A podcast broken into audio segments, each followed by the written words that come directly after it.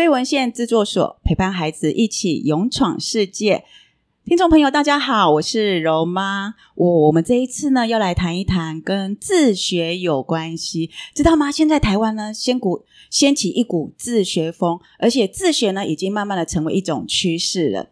不管是实验教育，或者是自学体系、非自学体系呢，我们都是在提供孩子另外一个呃学习，另外一种学习的机会。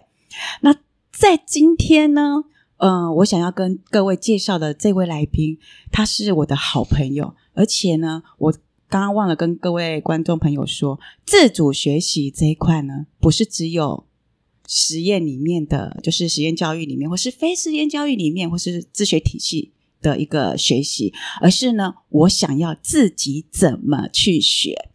我想要学什么，我想办法去学，或者是我不一定要学什么，可是呢，我有兴趣，我想要接触学习。所以呢，今天我的好朋友，我非常佩服他的自主学习的行动力，因为呢，他非常的知道呢自己想要什么，而且还想办法去学。我差点用不择手段这一句话。对，而且不只是这样子哦，也运用在陪伴的孩子身上。他养出孩子自学的能力，所以邀请我的好朋友李玉玲，玉玲来听听看行动派玉玲的声音。嗨，大家好，我是很爱学习的玉玲。然后呢，我的孩子现在是在家自学高二的学生。今天很开心可以大跟大家一起来讨论如何自学，然后可以学得开心快乐。好棒哦！谢谢玉玲，一开场呢就给我们听众朋友这么有力量的一个支持。那么一开始呢，我想跟玉玲来聊聊哦，就是我们在聊小孩子自学之前，嗯哼，那么我知道玉玲不管想学什么，一定都会排除万难的去学习。那么我很好奇，你怎么会有办法像个好奇宝宝，然后开心的学习？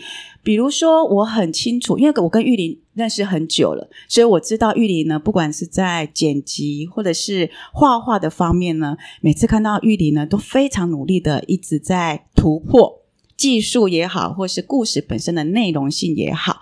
那我们来说说，从我们先来聊聊影片记录这件事情好了。好啊，嗯，影片记录。我每次看呃玉林的影片记录呢，我都会有一种嗯感动。那是我在看影片在跑的时候，我会觉得它是一种有故事性的。嗯哼，那么看着看着，有一种进到心里面的一种情怀在，哇好像我也谢谢我也投入进去那一种感觉。所以我想要请玉林来跟我们分享一下，是什么原因让你开始的自学呃剪辑这块的领域里面？嗯哼，其实我开始剪辑影片是在陪伴小孩子的时候才开始哦。陪伴小孩大概多大的时候？呃，大概应该是说我准备开始怀孕的时候，我就开始在做记录这件事情。那因为之前的工作也是讲师，所以我那时候唯一会做的事情就是用 PPT 做影片。哦，就是很简单的，每一页一页，然后让它自动跑，好，就这样，很厉害了啊。对，然后后来就发现说，哎，其实我们家，我回我回娘家就看到最多的东西就是照片，啊、一箱一箱的。然后我也看到，因为现在数位拍照也很方便，嗯、然后就会看到大家都有很多照片，可是好像就变成一堆又一堆的资料照片在那边。就没有产生什么意义哦，就好像是嗯，所有的像书籍一样就摆在那里。对，嗯，然后，然后我像我们想想看，我们小时候，然后长大回去看，我们是不是妈妈会问说：“哎，玉玲，你记不记得你小时候什么什么？”嗯，不知道。对，然后因为这样，所以我就觉得那个记录很重要哦。然后我就觉得，与其一张一张的照片，我不如把所有的照片。每一次的事件，每一次的活动，然后把它集结起来，嗯、然后我以后可以讲孩子的故事给他自己听，他就有画面哦。所以你是从怀孕的时候，嗯、然后就开始记录孩子的成长了。对，所有的记录一直到孩子长大，一直到现在也都有吗？对，一直到现在也都有。不过他现在因为是已经青少年了，嗯、所以就比较不能。露脸 不太被看这样子，我懂青少年呢对，对自己的那个肖像权非常的在意，没错，还是要尊重他们，没错。那么在这个过程当中，呃，你会一段时间就会做一个记录给孩子看，那是用影片剪辑的方式嘛？对，嗯哼。那在过程当中，你在影片剪辑的时候，会没有什么样的主题性啊之类的？呃，其实常常都是譬如说一次的活动，嗯、然后就那一次，通常会拍很多照片。对啊，所以就会挑几张。或者是会跟孩子讨论说：“哎，你觉得哪一张？所以就是当下孩子还有记忆的时候，玩回来的时候会说：‘哎，那这张是在说什么啊？’然后你在就会去跟孩子聊，然后孩子会有一些话语出来。那因为他以后会忘记，所以我就负责帮他把它记住。所以这个就是孩子可能那个文字也是孩子自己讲的话哦。所以你在影片里面不只是呃影片的一个类似像跑马灯这样的一个。”记录而已，还会有孩子曾经说过的话，你也会把它做在影像里面。会，我会当打字幕，所以所以就是其实本来一开始是不会的，嗯，然后后来就觉得，哎，这样不够啊，好像只有一张一张这样，好没意思哦。然后因为不会，然后就会去看很多别人是怎么影片呈现的，是对。所以我突然觉得，在这个过程当中，孩子好幸福哦。一段时间就会有一个记录在。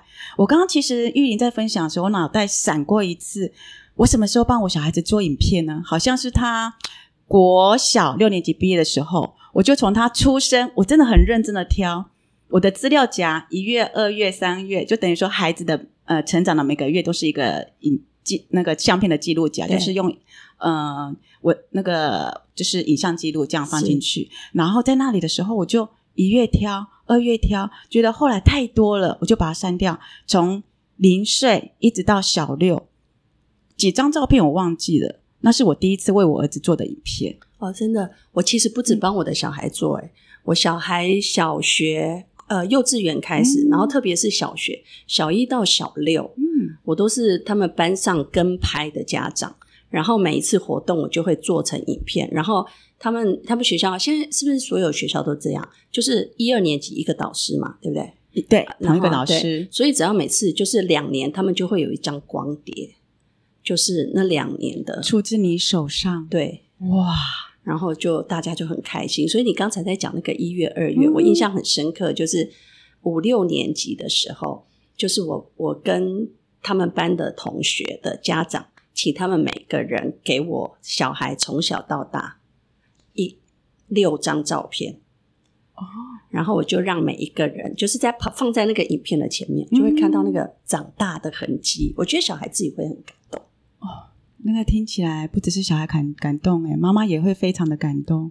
然后突然发现哦，妈妈这个角色真的是有无穷的能力。从一开始可能只是照片，然后让他跑马灯这样跑而已，慢慢的加上。呃，文字记录我觉得没什么啊，这样子太阳村了。加上文字记录，然后让孩记住孩子的说的话，再把它加进去，然后又结集成班上每一个人的成长记录。在国小毕业的时候，我觉得那个是孩子的基点，也是妈妈的一个孩呃记录成长孩子成长的一个过程。嗯、我突然觉得妈妈这个角色很佩服，然后我也是呢，觉得要。谢谢所有的妈妈，包含我自己，怎么这么的厉害？嗯、真的，我真的觉得为母则强。对呀、啊，对。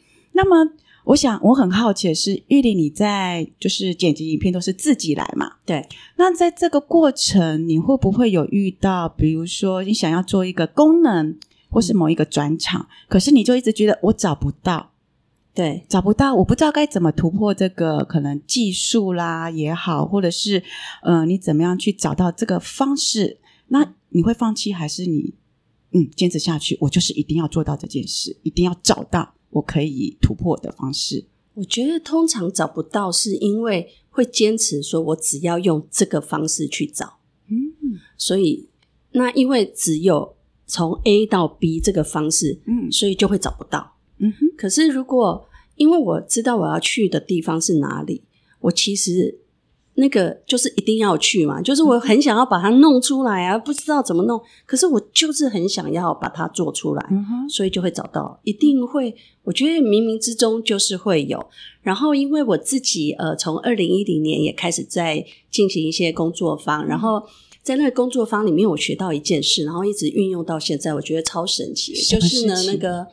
就是晚上跟老天爷祈祷，就是祈求说、嗯、啊，我要什么什么什么，然后白天醒来的时候就倾听他给我们的答案。对哦，所以晚上祈求，早上就可以得到答案吗？呃，现在几乎大部分就白天的时候，也许不是一醒来，但是几乎我几乎现在每天都还在做这件事。然后，但是我可以分享一个很有趣的过程，就是一开始会听不到，嗯。对，然后我就觉得那个书上写的都骗人的，乱说，哪有什么是什么都没有。然后呢，可是我有一天我就问我自己，那我到底想不想要早上可以听到答案？嗯，对，而我很想，那所以我很想要相信，可是我现在是不相信的嘛。对，所以我就在就问我自己，那我怎么样可以相信这件事情？嗯，对，然后后来我开始做一些的不一样的尝试，然后我开始在祈求的时候，就跟老天爷。就很像很像这样朋友，然后你是老天爷，然后就说、啊、我是老天爷，就说拜托老天爷，拜托你明天给我答案的时候，你一定要用我听得懂、看得到、收得到的方式，要我听得懂哦，然后要确定我收到，如果我没有收到，你还要再讲一次哦。我觉得好有趣，好像小孩子在耶诞节的时候 有没有那个耶诞树下，然后挂着一个袜子。耶诞老公公，我要什么礼物？你一定要给我。然后我就是要这个礼物，你不要给我其他的哦。然后那个其他的是我不需要的哦，就是我想要的，我想要的哦。对对。然后，然后一开始也觉得很好笑，可是因为只有我自己讲，所以我也不怕别人笑。但现在现在看起来就觉得还蛮有意思的。嗯、对。那我发现玉玲的敏锐度有越来越高。也是因为你想要的关系，嗯、所以你接受的讯息，你就知道哦，这个是老天爷告诉我的。对，对，现在就看得懂那个老天爷给讯号的模式。嗯，以前就算拿着这边在晃着，还是看不懂。哎，我明明要粉红色，为什么你给我一个白色的？就 讲说这个是什么东西？啊就是还是收不到。所以老天爷现在变成你的好朋友，他会用你的语言，你需要的方式来告诉你。对，对，所以只要祈求就可以听到。嗯那祈求，我发现也是一种嗯，坚持下去的一个力量。诶，就是因为你有你的信念，你觉得我晚上有呃，就像我们祷告一样，晚上我有做这件事情，然后我白天我就有信念，我一定可以收到我想要的一个讯息，而且是我自己可以解读的讯息。没错，哇，好酷哦！对，我也觉得好酷。然后玉玲的。我们刚刚有就是在跟玉玲聊影片这件事。玉玲在自学的过程当中，其实是因为小孩子从怀孕，呃，应该说从你怀孕的时候就开始记录孩子的成长。对。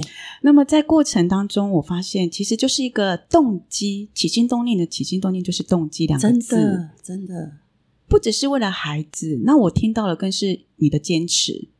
对，因为我我自己会觉得，就是我觉得这件事那个动机啊。会那么坚持？我现在想到一个东西，就是我怎样会觉得我自己是被爱的？嗯，对。然后，然后，因为这件事，就是我十岁生日的时候，哦，之前没有讲，对不对？哈，之，对，我会忽然想到一件事，为什么那个照片这么重要？嗯、就是我们家四个小孩，嗯，然后呢，那个都没有照片，可是我妈妈她其实是照很多照片的人。然后呢，我妈妈就我就就说，然后因为四个小孩，然后他们又很忙，所以是不过生日，嗯、所以妈妈就说十岁才过生日，所以十岁、二十岁这样才帮我们做生日。所以我在九岁那一年，我每天都几乎妈妈，我明年十岁生日了哦，嗯，我明年十岁生日了，然后就非常期待我的十岁生日。然后我十岁生日收到的礼物就是一本这么大本的相簿，然后是那种丝的。贴上去的，啊、然后是从我 baby 从那个刚生出来在洗那个浴缸哦，一张一张的贴在上面。对，然后因为我们工以前工厂还有火灾过，嗯、然后那个火灾啊，就是那个照片都可以看到出来是泛红，就是好会修鬼这样，就是然后都剪得扭扭这样子，然后好感动，就是。就会看到，就是从我出生到十岁的照片。那你一定是非常的珍惜这块，而且是我是四个小孩第一个第一个有的，一定那种非常很骄傲，有这种被爱的感觉。哦，那也是因为呢，小时候爸爸妈妈给你这些呃照片的一个记忆、对记忆点、回忆在，你觉得一定要帮孩子在做这件事情。对，所以因为这个动机，也因为从你怀孕开始，是帮孩子做一些影像记录，然后把它变成影片。就本来是纸本嘛，然后变成数位，再变成影片。对。那么在呃，不只是玉玲的学习上面，他只要呢碰到他想学的，他一定是变成很可爱的好奇宝宝，而且是快乐的在探索学习。所以我都说他是行动派。嗯、那么也知道哦，妈妈学习力非常的强，所以想要去学的都一定会坚持的。学习下去。嗯，那因为我跟玉玲呢，我们认识很久了，我们是很好的朋友，所以我也知道玉玲有一个高二的孩子。没错，那高二的儿子呢，现在呃，我很清楚，他之前是在就是一般的我们的教育体系里面，然后现在是在自学体系这一块。是的，而且。我发现玉林的孩子在学习这块领域领域呢，也非常有自己的想法。所以现在是不是可以请玉林来跟我们分享一下？孩子本来一开始是在教育体系里面嘛，那是什么样的机缘呢？和孩子一起决定呢？我们在家自学。嗯哼，他机缘是这样。其实呢，呃，我们原先也没有打算要自学。嗯。然后就是小六到国中，那国中国一上去的时候，就小孩身体有一些状况，就连续请了假，哦、呃，比如肠病毒啊、肠胃型感冒，然后那个国中又刚好是一个比较升学的学校，对，所以你知道升学的学校一定就很有。进度的压力，对，进度压力在，还有考试学习，就是孩子考试的一个压力在，还有比较的压力，对，然后那个都会排嘛，嗯，然后再来一个，一个是请了请了好大概半个月的假，回去的时候，嗯、就是老师其实是没有办法去照顾你，你自己要补上来，嗯、老师进度继续、哦，老师一直在跑他的进度，对，可是如果孩子赶不上的话，就是孩子要自己来了，对。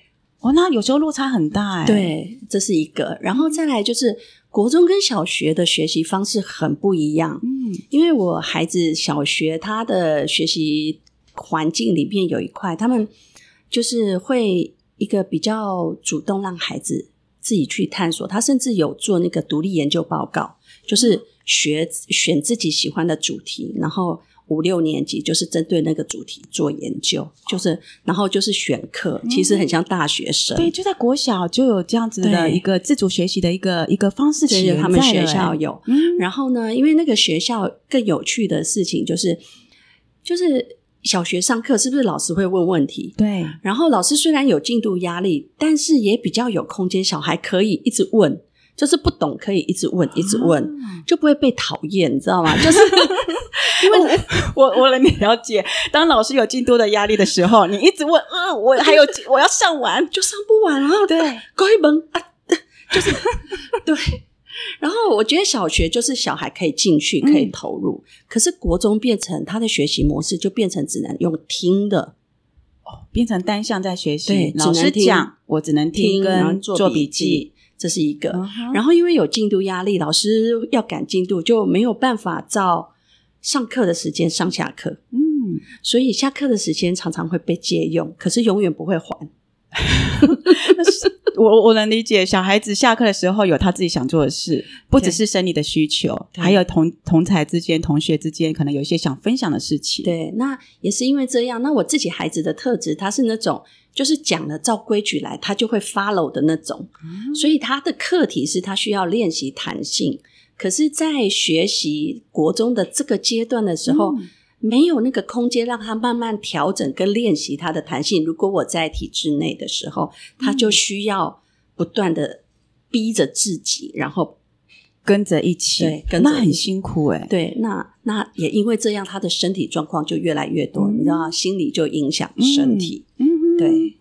其实，在这个过程，从国小很开放的互动，一个互动式的学习，到国中只能填，呃，我们说的是填鸭式啦，可是就是单向的学习。对，那孩子如果他在这个学习的过程当中，他需要的空间比较宽广的时候，他会觉得我就是被限制住了，没错，然后我就没办法发挥。再加上，如果育龄的孩子这里不懂，像有些孩子哦，比如说我这一题不懂，我就没第一题不懂，我没办法做第二题。对我就一直卡住了，永远都是在第一题。然后其他家长或者是呃老师说：“你快一点，快一点，不会的就往第二题写。”可是他还是没办法，因为他只能停在这边寻求答案之后，他才能往下走。对，那也是因为这样，就是因为第一个他请假嘛，嗯、所以那个不懂就开始累积。嗯，那累积，然后又每次回去学校就是在考试，嗯，所以他国中一开始的的时候，他会回来一直问我说：“妈妈，我真的搞不懂为什么要学习，就是为了考试吗？”他觉得，然后就会觉得学那个有什么用？学这个有什么用？嗯、那我们就要跟他讲说：“诶，学这个可以怎么的？”但是他就会问我说：“那你现在有在用吗？”那只是事实上是那个学习，我的确没有在用，所以我也不能骗他说我有在用。所以我自己也开始觉得，嗯，那到底对学习打一个问号了？对，嗯，那这样子的话，所以就是从孩子从国小的一些学习跟到国中不太一样了。然后不太一样，没办法适应心理的压力，还有他身体有一些病痛在，所以就开启了自学的这个，就是转到自学领域里面。是、嗯、因为那时候就是国一，嗯、那国一其实还是要 follow，我们还在学校里面，所以还是要 follow 学校的一些规定。嗯，可是，一边规定，他一边开始在质疑这件事情，嗯、然后我们就开始做。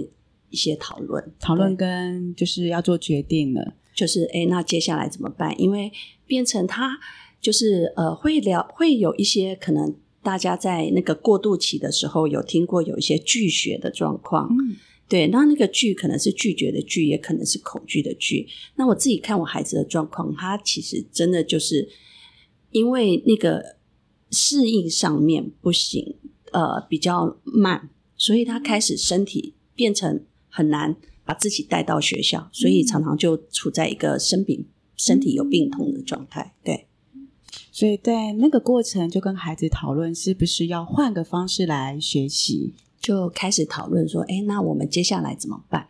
哦，如果没办法去学校，那我们接下来可以怎么走？”嗯嗯。那么在这个过程当中，我我蛮好奇的是，在这个过程当中，一定会有一些心理的转折。对。对，那这个过程你们怎么去跟孩子来做对话，让他可以就是呃被支持到，我之后做什么决定呢？我都是可以的，妈妈都会支持我的。嗯，怎么做都是支持他的哦。其实我觉得，我觉得很像，就是很像柔妈你在讲，就是其实孩子也是我们的老师。嗯，所以其实因为我也没碰过这种事情。所以在那个当下，其实只有一件事情，就是我怎么样可以陪着他一起继续往前走，继续的在不同的领域来做学习。所以我会问他，我们的第一个讨论是，就说好，那我们还要继续学，对吧？我我发现玉玲在讲这句话的时候非常的勇敢。如果是我的话。我还不一定是不是，因为我们会受到一些现就是现在环境的影响，嗯、是不是真的可以放手让孩子去用他的方式来学习？对，嗯哼，我我我自己我自己一直觉得还蛮幸运的，就是我我记得以前有跟你分享过，就是我觉得老天爷对我很好的地方，就是在我成为妈妈之前。他让我已经有先修一些课程了，所以那个时候你是有基本盘一点零的对对状态，对对对，我有一些一点零的东西，所以我会知道问问题，我绝对不可以问那个我如果他有一个答案我我没办法接受的东西，我是不可以问问题的，因为这样你就问假的，对不对？Uh huh. 对，所以就要问那些问题的时候，其实还没跟他讨论的时候，自己有很多的纠结。嗯、我其实会问，那如果他真的不读书了嘞？嗯，我已经都先去做功课，譬如说，那那因为国中是义务教育，对。对，所以一定要怎么样怎么样，就先去学校问好，对，然后不管他丢什么东西出来，都我有资料可以跟他互动跟讨论。嗯、对，妈妈事先还是要收集一些资料，妈妈是需要的。对，那我蛮好奇的是，呃，当我们一旦决定到自学体系这一块来做学习的时候。妈妈怎么陪着？就是玉玲怎么陪着孩子在准备自己的自学计划？因为光是我，如果我现在想到说我要去搜寻这些自学的资料，我要从何开始？然后我的孩子要学什么？然后有些什么学习的想法？还有这些时间的安排？还有可能之后还会做一些，嗯、呃，比如说，嗯、呃，一些什么安排计划，或有一些评估的可能一些资料或是报告在。我光想这些，我就觉得哇，好可怕哦。嗯，对，因为就是完全不知道。对啊，然后所以就会，我觉得我们是从我记得印象很深刻，我们那时候我家那个客厅后面有一个白板，然后我就画很像用心制图这样画一个圈圈，嗯、然后因为他最常说的事情就是哦，学习很无聊，你不是学这个都没有用啊，学那个都没有用啊，这个考试要干嘛什么什么，嗯、所以我问他的第一件事情就是，那你还要不要继续学习？哦，所以你那时候是先问孩子还要继续学习吗？对，那他怎么说？他就安静了。因为孩子，我们以为他不会想，或者是没有，但是他其实是有想法的。嗯、对，所以他虽然在抱怨，但是同时他也有焦虑。那这时候我在做的事情就是拉长线来看，对，拉长线。所以你会有起点跟终点吗？对，我有起点跟终点。那个起点就是你还要不要继续学？哦，接下来要怎么走？嗯、那终点就是那要走到哪里去嘛？对不对？OK，嗯，那除了就是让孩子去自己思考说我要怎么学，对，从哪里开始学？那我要走到哪里？那其实也是爸爸妈妈也会有界限在，也让孩子去学习你怎么设自己的学习的界限，那这是会有弹性。对，所以其实。它就会变成一个，我觉得这个边就是父母亲真的很需要做自己功课的地方，嗯、就是父母亲要清楚那个界限在哪里，什么事情是我的事情，什么事情是孩子的事情，然后要忍住不出手，然后要退后，让他用他的速度跟方式，然后就算你明明知道他要撞墙了，就是要。可以看着他撞墙，还要冷静的看着他撞墙，对，对，然后在那个安全的范围，对，然后对，然后有时候我会觉得是提醒，嗯、可是我觉得有时候忍住那个提醒好重要哦。那玉玲，你的界限是什么？我的界限是什么？我我记得我们那时候在讨论自学这件事，我跟我先生，嗯、我们有讨论一件事情，然后都会觉得啊，要成为一个什么有用的人啊，什么什么什么，然后我就发现。我老公的界限比我宽很多，然后那时候我就想到，呃，之前我爸爸过世的时候，我在透过剪辑影片走过我爸爸那个悲伤，然后我就看到我爸爸对于孩子四个孩子的他的界限叫做不成为社会的负担，然后我。记得我当初在剪这个时候，我觉得、嗯、哦，怎么这么消极呀、啊？都对我们没有成，都没有期望，你知道吗？就会觉得成为社会的负担，其实这很重要，哎，是不是？那时候就傻乎乎。可是小时候的，如果我们听到，不会觉得有什么样啊？这是什么事情啊？什么是社会的负担？对，然后就觉得，然后所以我觉得这件事情有让我看到，所以对我来说，那个界限它就变宽了，嗯、也就是。我的孩子只要可以不成为社会的负担，然后我就想到在那个幼稚园幼幼班的时候，有一次亲子课程，然后老师就问我们说：“哎，小孩生出来的时候，你对小孩的期望是什么？你的期望是什么？就是他可以健康开心，然后做他自己想做的事情。”哦，这都是爸爸妈妈在嗯，应该说妈妈在怀孕的时候，对最。呃，最初的一个期待，我只要孩子能平安健康的出生就好了。对，然后后来就慢慢累加嘛，而过多的期待一直加上去。其实我刚刚脑海中闪过一个电影，它叫做《小孩不笨》，然后应该是在第二集的时候，很有一幕我印象很深，是妈妈。在后面，小孩子在前面，然后小孩子在学爬、学走、学跑，或是会跌倒，然后再起来。妈妈在后面是用鼓励的啊、哦，好棒哦，没关系，再起来，再一次。可是慢慢的呢，那一幕呢，变成拿棍子，哦、因为孩子慢慢长大了。真的，嗯，那一幕让我非常的，嗯，就是心有揪一下。那就是想到刚刚玉玲说的，我们一开始的最初的期待，也就是只有平安健康。可是孩子。慢慢的长大，我们加了好多个期待上去，可是那些期待是我们的期待，不是小孩子的需要在。对，平安健康，然后做他自己想做的事，嗯、对不对？然后长大之后，就对他自己想做的事开始有评估判断。做这个不好了，做那个不好了。我我知道玉玲呢，除了平安健康之外呢，那时候祈求老天爷呢，我的孩子还要聪明呢。哎哎，你怎么记得？这个我觉得很有趣，我真的很害怕。你知道我想说哈，那心情的公公哎哈，我可能我也动不掉。对，然后就发现哦，他真的给我一个。好聪明的小孩，我没办法教，比我太聪明了，真的是。可是也是因为孩子真的很有自己的想法，所以他因为玉玲的自我学习，孩子也慢慢的有感染到，呃，感染跟感受到。对，所以他在自学习这一块，他非常有自己的想法。可是当然，我们在学习这一块，不管是任何的学习，一定会碰到，比如说瓶颈。其实妈妈自己也会。陪着孩子学习会瓶颈，那孩子自己在学习，那更不用说他是当事人，会有瓶颈啊、阻碍，或是彼此之间有冲突的时候呢？呃，你这个角色怎么去，比如说设立界限，或是怎么样呢？去处理自己的情绪，再来陪伴孩子。嗯，呃，我记得我自己在带孩子的时候。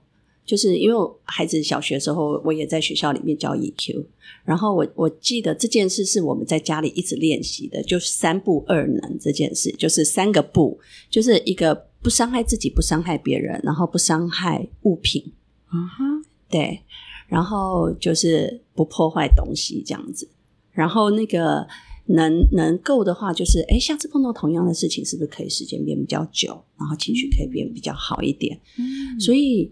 呃，因为我自己在讲这件事情，所以我也做给孩子看。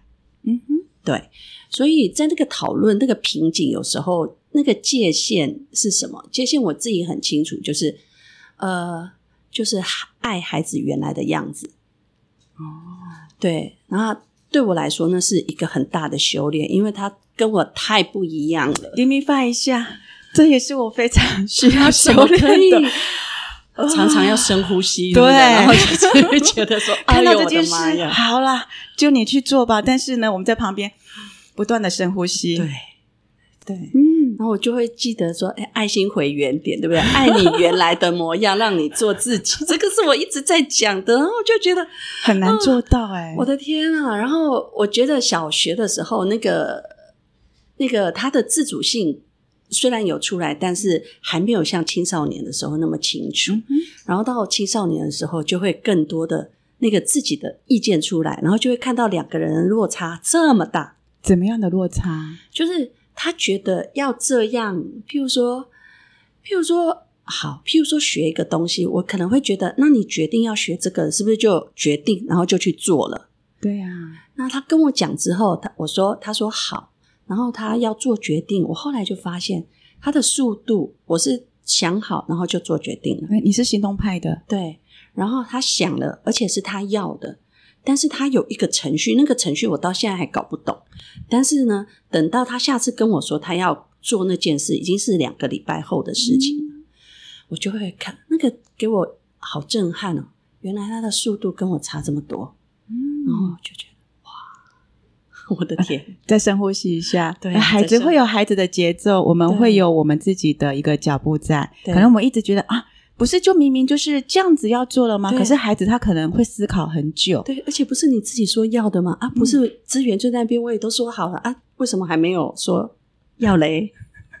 而且他会有自己的 tempo 啦，就是他的时间点还没到，没关系，我还可以继续。对，然后妈妈就觉得。你怎么还不快一点？对，你继续，你动了啊！对，没有时间了，就很像早上有没有小孩子七点十五分要出门，好走啊！妈妈，等一下，我还拿个水壶走了。等一下，我还要背书包走了。等一下，我还要穿鞋子。这个古巴会起来啊，真的很好。每次七点出门，我觉得我们家另外两个大孩、大孩子跟小孩子都是这样。那老孩子跟大孩子，我的七点出门就是我的七点出门的意思，就是包包背好，门开了出去。我们家比较大的是七点出门，七点从电脑前面站起来穿衣服，深呼吸。嗯、呃，不管我们啊，或是家里的老孩子、啊，跟我们的呃大孩子或是小孩子，都会有不同的节奏在。那不同的节奏在，其实彼此之间就是要互相的去可能去熟悉。去习惯，或去体谅，或是站在他的立场想，他现在呢是怎么样的一个脚步在？那当然，可能妈妈有时候在呃时间的处理上会比较快速一点，尤其是我们家的玉玲是行动派的。我可是如果看到孩子速度比较慢的时候，我们可以多补一句：“那你现在想做什么？你接下来做什么？”嗯、是，然后或是他说话可能吞吞吐吐，我们听不太清楚的时候。可以慢一点问他说：“那你想告诉我的是什么呢？”对，这是真的是要学习，有时候可以做到，有时候做不到。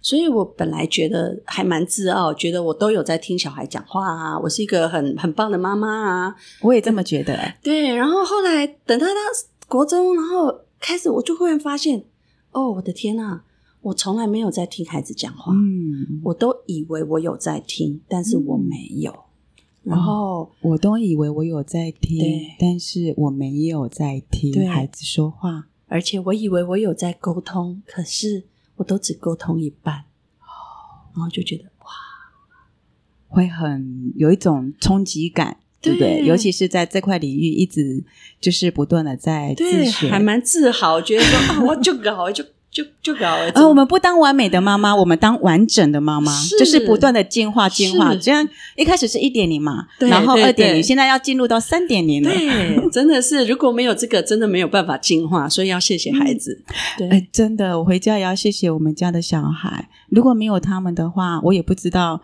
我这个妈妈未来还可以成长成什么样子。真的。那么我们在陪伴孩子的就是过程当中，自学的这个过程，我看到玉玲都是放手让孩子去做，然后在旁边看着看着，即便跌倒，心脏也要很强，让他去跌倒了 再爬起来，然后自己不断的深呼吸。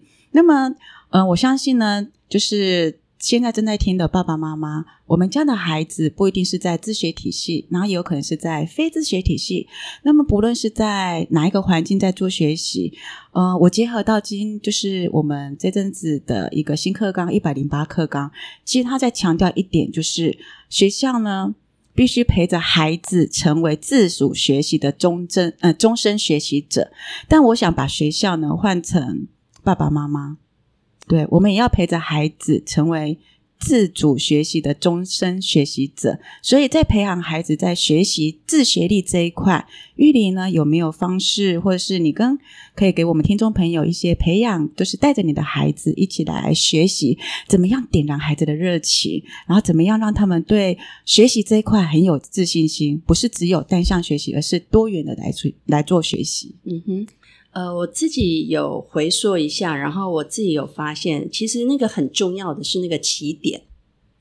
那个起点就是孩子会来跟你说：“哎，妈妈，我想要学什么？妈妈，我不想学什么？我觉得学这个好无聊，我觉得学那个比较有趣。”哦，的那个这个是他的那个一个很重要的那个点。然后在那个点的时候，其实是要陪着孩子，让他进入他自己。所以我们可以问的第一个问题是：诶，所以你学到这个，你觉得这个很有趣，那你的感觉是什么？让孩子多说一下。他自己的感觉，你觉得学这个很无聊，那你的感觉是什么？为什么觉得无聊？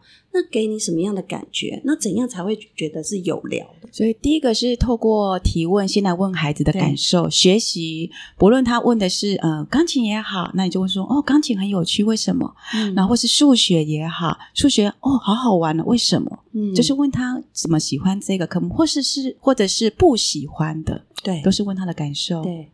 哦，那还有吗？除了感受之外，还有刚才荣妈也提到那个为什么，对不对？嗯，然后就会要往下面走，就是诶，他会想要学钢琴，是他为什么会觉得想要学钢琴？那是什么让什么动机让他想要学钢琴？嗯，或者是诶，是什么让他觉得诶去学桌游设计很好玩？嗯，或者是什么让他觉得学唱歌很有趣？是什么让他觉得要学？跟理财管理有关系的东西，所以第二个呃的提问就是让他去思考为什么嗯学习这件事，你要学习的这个方向领域。对，我觉得这件事很重要。我今天早上来的时候，刚刚在捷运上面啊，就是有一个朋友就发来给我，然后我直接讲了一句话，我好久没有讲，我觉得诶可以在这边讲，就是我我自己会用提问这件事，是因为我真的觉得。当一个人开始在进行他自己的思考的时候，嗯、他就是在受教育了。当一个人在进行思考的时候，就是他在受教育的。对，哇哦，好棒的一句话。对，所以我觉得提问是很重要的。嗯，那我们有感觉有问为什么？那么还有要提问的一个方向吗？呃，然后他知道他自己的感受，那个感受重要，是因为他可以抓住那个想要的那个动能。然后他第二个，我们问他是为什么？是什么？嗯、他可以更明确他的方向。然后他如果可以数字化、文字化，他就会更清楚，而不会做一做就跑掉。嗯、然后接下来就会问他说：“好哦，这样方向感觉也知道了，你的动能也找到了。那如果啊，在没有任何限制的状况下，对你来说，什么样的学习方式是你最理想的？你觉得你喜欢用什么方式来学这件事？”呃，是他理想的方式，不一定是他觉得适合的方式。对。那么意思就是说，孩子会有一个他想要学习的一个蓝图。对。那么蓝图也许是他曾经看过的，或是他想象中的。对。可是适不适合，我们先不讨论。先不讨论，就让他丢。嗯哼。对。然后丢的时候，那就是他丢出来，我们可以做的事情，一边听一边帮他做记录。对。然后记下来，然后继续讨论，就厘清。哎，你刚才讲这个是什么意思啊？哦对，这是我最常做的事，就是他讲话，然后我就拿一支笔跟纸在那边写。那么我们这样除了说提问之外，我们还要做记录嘛？那刚刚有说有感觉、有动机跟呃理想中的学习的方式，对，那只有这三个提问就够了嘛？然后呃，我我在做这件事情的时候，其实就是要知道起点嘛，嗯，然后是终点嘛，对不对？所以那个终点就是。他会想说，他想要成为一个什么样的人？